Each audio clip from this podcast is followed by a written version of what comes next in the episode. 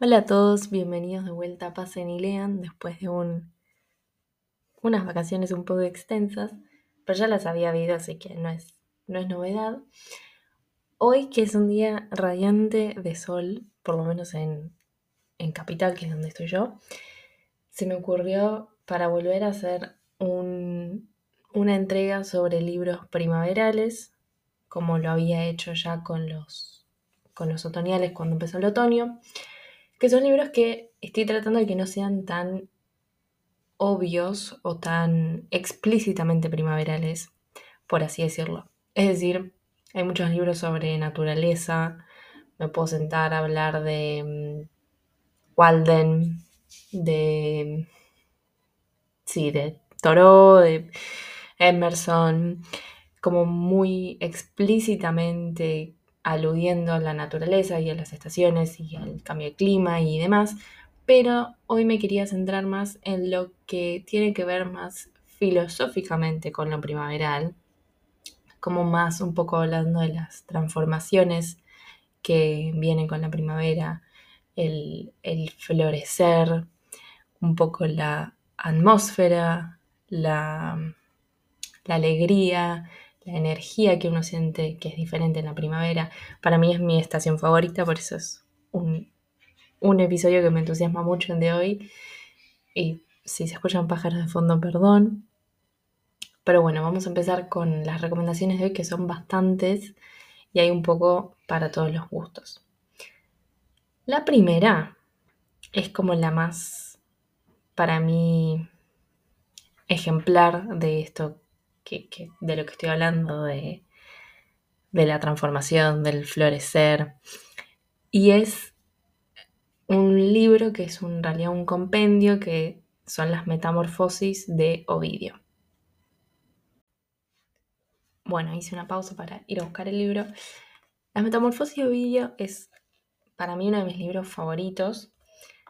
La razón por la cual lo quiero incluir en una entrega referida a la primavera es justamente porque se trata de metamorfosis. En este libro compendio lo que hizo Ovidio, que fue un poeta latino, que vivió entre el año 43 a.C. y el 17 después de Cristo, fue recopilar mitos de la antigua Grecia y la antigua Roma, todos referidos a diferentes metamorfosis. Entonces, en este libro en particular quedan Em, reunidos varios mitos y todos ellos tienen un, eje que los atraviesa a todos, que les es común a todos, que es que en el medio hay alguna especie de metamorfosis. Hay muchos episodios muy famosos que están narrados en este libro. Para cualquiera que, que le guste mucho la mitología, es, para mí es esencial, es como la base de todo. Muchos mitos famosos están acá, muchos si, si lo agarran y empiezan a leer, van a decir, este lo conozco, este también, este lo tengo de acá. Y a la vez, estos mitos son la base de gran parte de la literatura que vino después, con, temas que después se, se retoman, se reversionan. De hecho, uno de los libros que voy a recomendar después está tomado de un mito que está narrado en este libro de Ovidio. Entonces, es como una, pieza fundamental y esencial de, la cultura universal, porque a, partir de esto nace tanto más después. Además de que en sí los mitos a mí me divierten muchísimo. Y otro día también podemos hablar de recomendaciones eh, en torno a la mitología griega, por dónde arrancar, por dónde seguir. Para mí la base y lo fundamental es esto. Y me resulta muy primaveral justamente porque la primavera es un periodo de metamorfosis, es un periodo de transformación y es un periodo de metamorfosis y transformación que viene en cosas lindas y gran parte de las metamorfosis de Ovidio también. No todas, muchas transformaciones no son finales felices, la mayoría para mí sí. Y acá podemos encontrar mitos súper famosos como el rapto de Proserpina o de Perséfone, según la, tradición que, estemos siguiendo, que es eh, el episodio en el cual Hades rapta a Perséfone, que pasa a ser la reina del inframundo. Perséfone em, era una chica, como cualquier otra, que estaba creo que en como en la orilla de un río, y Hades se enamora, se la lleva, y la madre desesperada como que la busca, mueve cielo y tierra para que se la devuelvan, y acceden a un arreglo que es que Perséfone va a salir del inframundo para la primavera y cuando empieza el invierno vuelve al inframundo con Hades. Y así todo el año hasta que empieza la primavera de vuelta, sale, se reúne con su madre, que la madre no me está viendo el nombre de la cabeza ahora, pero es la diosa de la cosecha también. Y bueno, Perséfone es como que personifica a la primavera, de hecho ella es la diosa como de también de la cosecha, de la primavera y de todo lo que tiene que ver con eso. Y esa, por ejemplo, es una de las, de, las historias que están narradas acá. Después tenemos la de mm, Orfeo y Eurídice, que también es muy linda, que es, bueno, puede terminar spoileando muchos mitos, pero la historia de Orfeo y Eurídice, Orfeo está buscando a su amada, Eurídice, que murió y que está en el inframundo, entonces le pide por favor a Hades y a los dioses del inframundo que le permitan volverla a la vida. Y entonces le dicen Hades y Persefone, bueno, está bien, la puedes buscar, pero con una condición que es que mientras la estés sacando del inframundo, no te vuelvas hacia atrás para verla. O sea, refrena el instinto de, de querer verla ya mismo y espera a estar fuera del inframundo. La historia termina, hay como varios y con todos estos mitos pasa que hay como varias versiones o diferentes finales. Creo que, el que este es el de Ovidio y es como el más recordado por el folclore. Es que eh, Orfeo piensa que ya está fuera, pero Eurídice todavía tiene un pie dentro del inframundo y él se voltea a verla finalmente una vez que ya sortearon todo el camino de regreso hacia, hacia la tierra y se voltea y Euridice todavía tenía un pie en el inframundo, entonces se la arrancan de vuelta. Y bueno, son muchas historias así. Otra que a mí me gusta mucho es la de Filemón y Bausis, que son dos especies de pueblerinos. Y un día les golpean la puerta. Y quien les golpea la puerta es Zeus, que está, si no me equivoco, con Hermes, que es la versión griega del dios Mercurio que se hacen pasar por, por dioseros que están pidiendo un lugar donde dormir para ver qué tan buenos son esos aldeanos de este lugar, que ahora no se me viene el nombre, que supuestamente se estaban portando medio mal. De hecho, esta es la última puerta que Zeus y Hermes tocan y es la única en la que los atienden. Entonces Filemón y Bausis, que no tenían mucho para compartir, los hacen pasar estos por dioseros, ellos no saben que son dioses, y le dicen, sí, pasen, tienen una oca nada más para sacrificarla, sacrifican, comen, les dan de beber, de comer, los hospedan, hasta que Zeus y Hermes les revelan, ustedes fueron amables y generosos con gente que ustedes no conocen y no sabían que éramos nosotros dos, que somos dioses, y como castigo para el resto del pueblo lo, incendian o, lo azotan, no sé con qué especie de plaga, y preservan nada más que a Filemón y Bausis y los convierten en árboles que están entrelazados y que quedan juntos por el resto de, la eternidad y, y, por siempre, que es uno de mis favoritos. Entonces así hay un montón, también está el de Dafne y Apolo, que bueno, Dafne también termina convertida en un, en un laurel, si no me equivoco, que es el árbol que después se asocia siempre con Apolo y con el, con el ser laureado viene también de, ese mismo laurel, de ese tipo de gloria que se asocia con Apolo. Entonces hay un montón de mitos, los mitos a mí me encantan, es divertidísimo de leer, pensar que es algo que se escribió, que se, que se reunió hace dos mil años, también le da un poco de, de como de sustancia también. Es algo que, moviliza mucho saber que estas historias se, se, cuentan desde hace tanto tiempo, que son tan lindas y que en base a estas historias se construyó tanto después. Un ejemplo, y este es un mito que también está en, en las metamorfosis de Ovidio, es el mito de Pigmalión. Pigmalión era un escultor que un día se pone a trabajar, crea una escultura bellísima de una mujer y se termina enamorando de la escultura que él creó. Esto remite a muchas historias que vinieron después, un poco, si bien no se trata de enamoramiento, un poco nos hace acordar también a Frankenstein, que crea una especie de, de experimento que también termina teniendo vida propia pero más literalmente, y acá viene la segunda recomendación, esto lo vemos en la novela Pygmalion de George Bernard Shaw, que se publicó en 1914 en Inglaterra, o en Irlanda, en realidad Shaw era irlandés, y es una historia que trata un poco de eso. En la historia, que en realidad es una obra de teatro, no es una novela, perdón, en la historia un, tipo bastante aristócrata inglés se encuentra un día con una chica muy de clase obrera trabajadora que vende flores en la calle en Londres. Una chica que habla muy lunfardamente, lo que se llama el cockney de allá y, y de esa época también, de principios del siglo XX, que, es muy poco preparada, que es muy bruta, que es muy Bartola, diríamos acá nosotros hoy.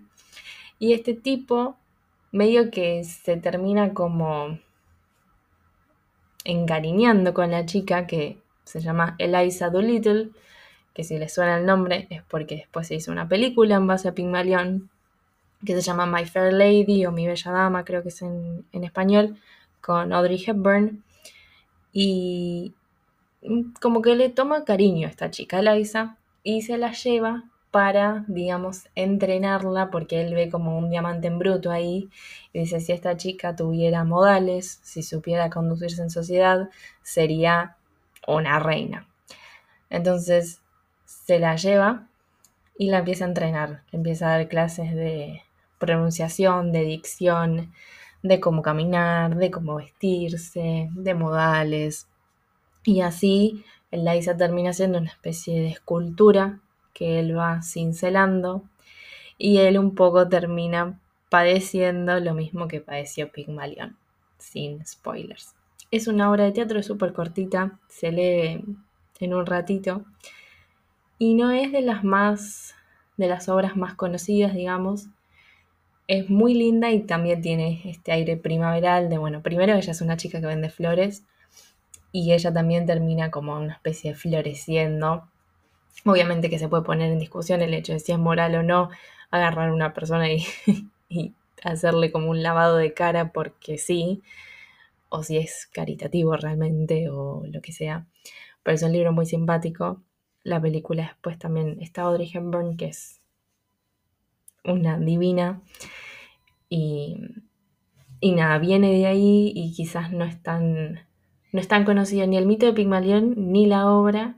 Sí es conocida la película y no sé si todo el mundo sabe de dónde viene. Y bueno, viene de acá, tanto del mito como después de la obra de Bernard Shaw. Bueno, después un libro que a mí me hace acordar mucho a Pigmalión, además también es una obra de teatro un poco anterior a Pigmalión, pero más o menos como de la misma época y con la misma, digamos, vibra. Ahí estoy buscando y sí, se publicó 15 años antes. Es la importancia de llamarse Ernesto de Oscar Wilde. Oscar Wilde, para mí, no falla nunca, creo que ya he recomendado acá eh, el retrato de Dorian Gray. Si no, tomen esto como una recomendación y ya hablaremos de Dorian Gray en profundidad. Pero la importancia de llamarse Ernesto es una obra muy graciosa. También, Pigmalión también, pero creo que esta lo es más. también muy cortita, que se lee muy rápido y son, son clásicos que este no tanto, pero Pigmalión sí es, es bastante poco conocido y, realmente es hermoso y debería tener como más, más crédito del que tiene. La importancia de llamarse Ernesto tiene bastante más crédito y justamente porque es de vuelta una obra perfecta para mí, muy graciosa y trata básicamente como muchas obras de Oscar Wilde sobre un poco una sátira o una puesta de manifiesto de lo absurda que era la sociedad de la época, que tampoco dista tanto de la sociedad de hoy, de la vanidad, del, del vivir de las apariencias, que es algo que hoy por lo menos yo veo todavía bastante, más aún con todo esto de las redes sociales y de aparentar que alguien es algo que no es. La importancia de llamarse Ernesto básicamente trata de un hombre que se llama Jack, que por azar termina construyendo una especie de alter ego y haciéndose pasar por alguien que se llama Ernesto, que es un nombre en, el contexto en el que él vive un poco más refinado, aristocrático, como si hoy yo me llamara Aurora o Inés en lugar de Pilar. Eh, entonces él empieza a hacer pasar por Ernesto porque sabe que, que esa personalidad que además con el cambio de nombre también cambia él en, su esencia, sabe que así le agrada mucho a una chica que a él le gusta. Entonces continúa con la farsa y la sostiene a lo largo del tiempo y de mucho tiempo, y con tanto éxito que un amigo suyo, conocido, no recuerdo el parentesco, si es que tiene parentesco, pero un conocido suyo, dice, ah, está muy buena la táctica, la voy a aplicar y también se hace pasar por un Ernesto para agradarle a la chica que a él le gusta. Entonces son dos farsantes, dos giles realmente que empiezan a fingir que son algo que realmente no son, con el único fin de agradarle a alguien que en realidad no está viendo la realidad de, lo que él realmente es o no es. Y nada, como mucho de, Oscar Wilde es muy, muy ácido, muy, muy gracioso y muy vigente también, porque esto es algo que realmente vemos a diario, gente haciéndose pasar por algo que no es. Y, es realmente muy, muy simpática, muy graciosa y de vuelta muy cortita. Y, lo pueden comprar en, estas secciones que, yo digo siempre, más, más económicas, más, más, sí, más sencillas. Y en una o dos horas poder decir que leyeron una de las obras de teatro más importantes, más graciosas y más lindas de, de la literatura inglesa. Irlandés creo que también era Oscar Wilde, si no me equivoco. Otro libro que me hace acordar en, lo gracioso y en lo simpático. Y de vuelta, es este aire primaveral de, la, de la picardía, de que se, empiecen a, a, despertar estas, estas como jugarretas, estas, sí, como estas situaciones. Se llama Cándido y es de el francés Voltaire se publicó en el año 1759, o sea que realmente es viejo este texto y es de vuelta divertidísimo. Con eso también quiero mostrar lo divertido que es leer cosas viejas, porque quizás yo lo digo así muy suelta de cuerpo y me dicen, no, pero es un embole y no, es divertidísimo. Cándido es muy gracioso es la historia de un joven que vive en... ¿Cómo se llama el lugar? Es un lugar en Alemania que no me va a salir. Eh, bueno, estoy pensando, pero... En Westfalia, en un castillo que se llama Westfalia, y tiene un tutor que como que lo, los marca mucho. Y básicamente Cándido, como su nombre lo indica, es muy cándido, es muy optimista de más y le terminan pasando absolutamente todas en el camino, pero todas. Termina, creo que terminaba yendo a la guerra sin querer, como que siempre termina en situaciones muy random y con la mejor de las ondas él, pero inevitablemente termina cayendo ahí. Y es un poco también una sátira. Creo que leí alguna vez que como que se estaba medio inspirado en Rousseau, como que había no sé qué tensión ahí, pero es de vuelta, se llama Cándido o tiene como un nombre alternativo, que bueno, no sé si está en,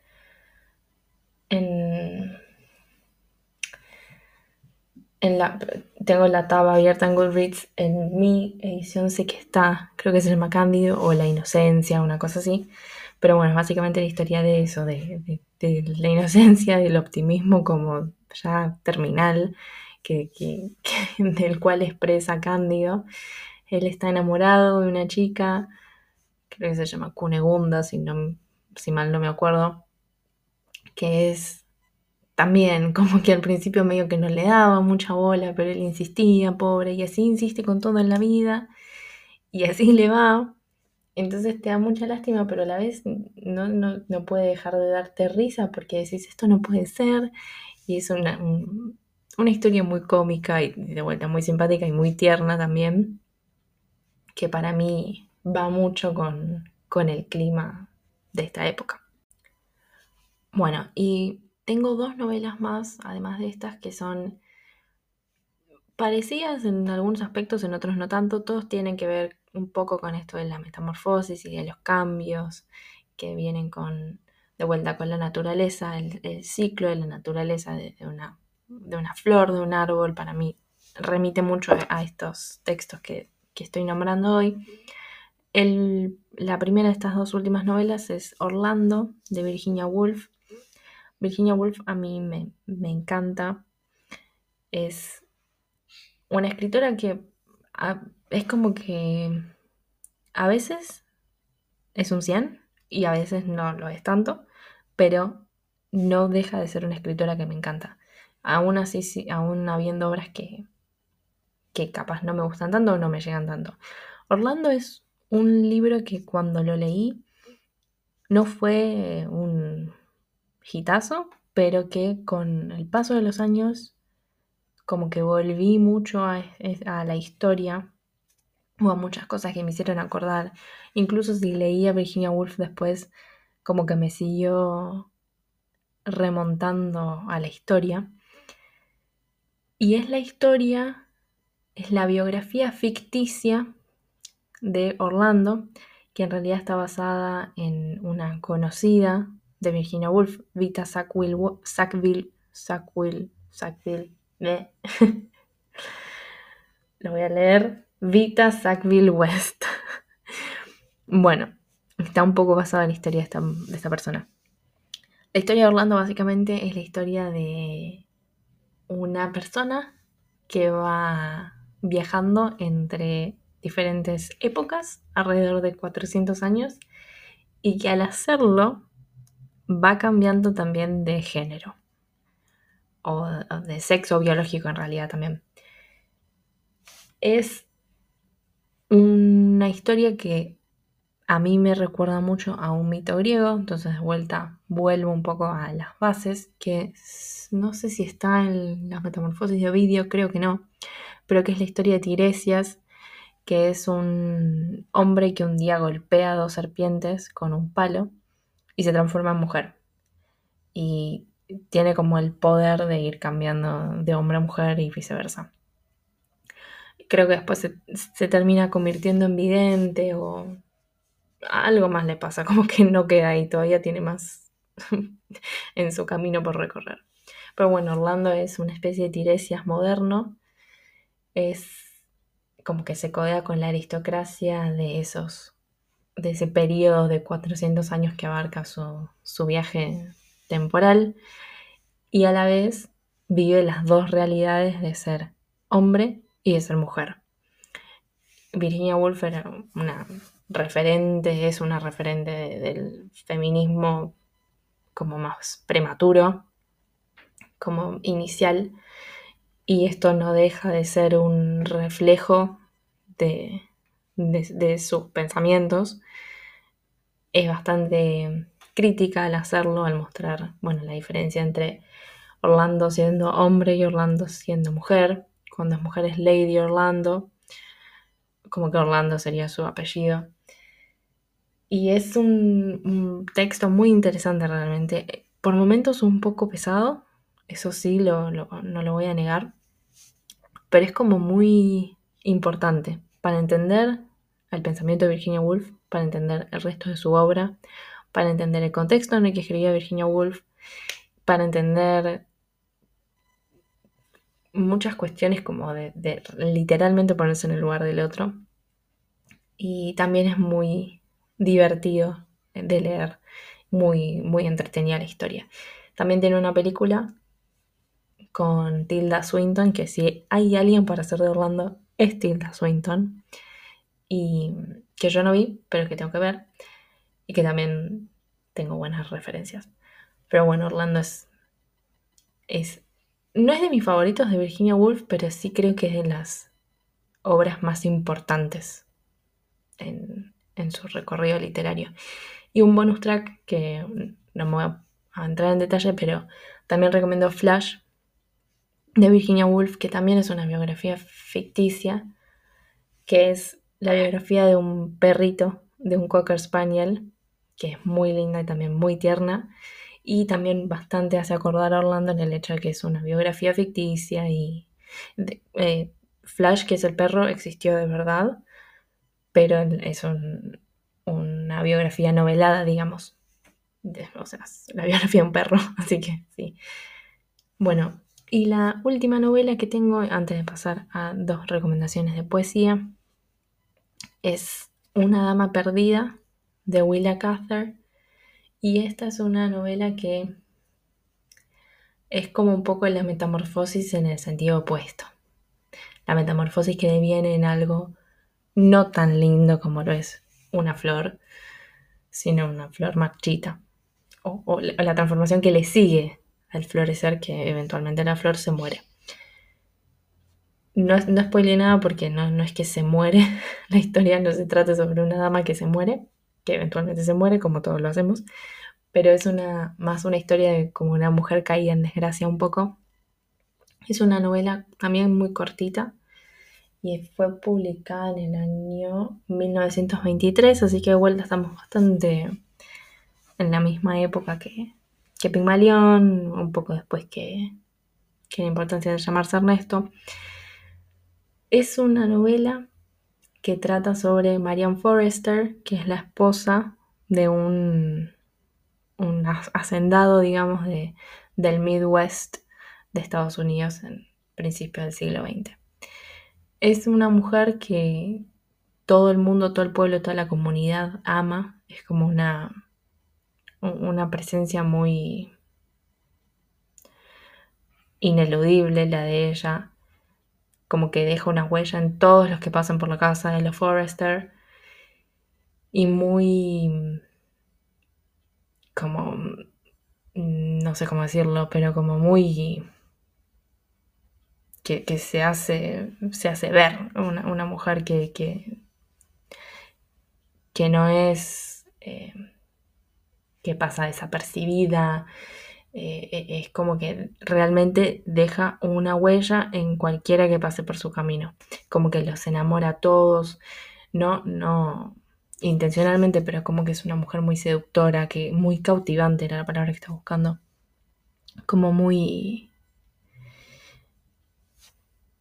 intempestuosa, como que se hace notar.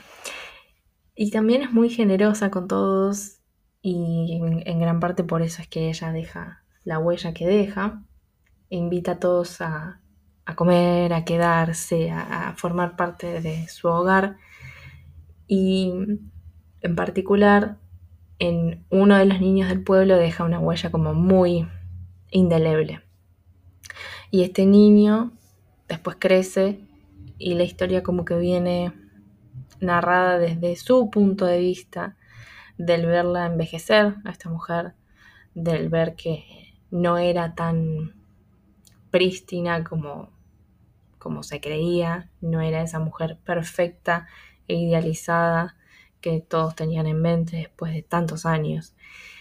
Y es darse cuenta que la gente es gente de verdad, que nadie es un muñeco de cera sin emociones y perfecto y una postal, digamos, sino que las personas son más complejas que eso y que detrás de esa imagen o de ese maniquí hay sentimientos y hay emociones.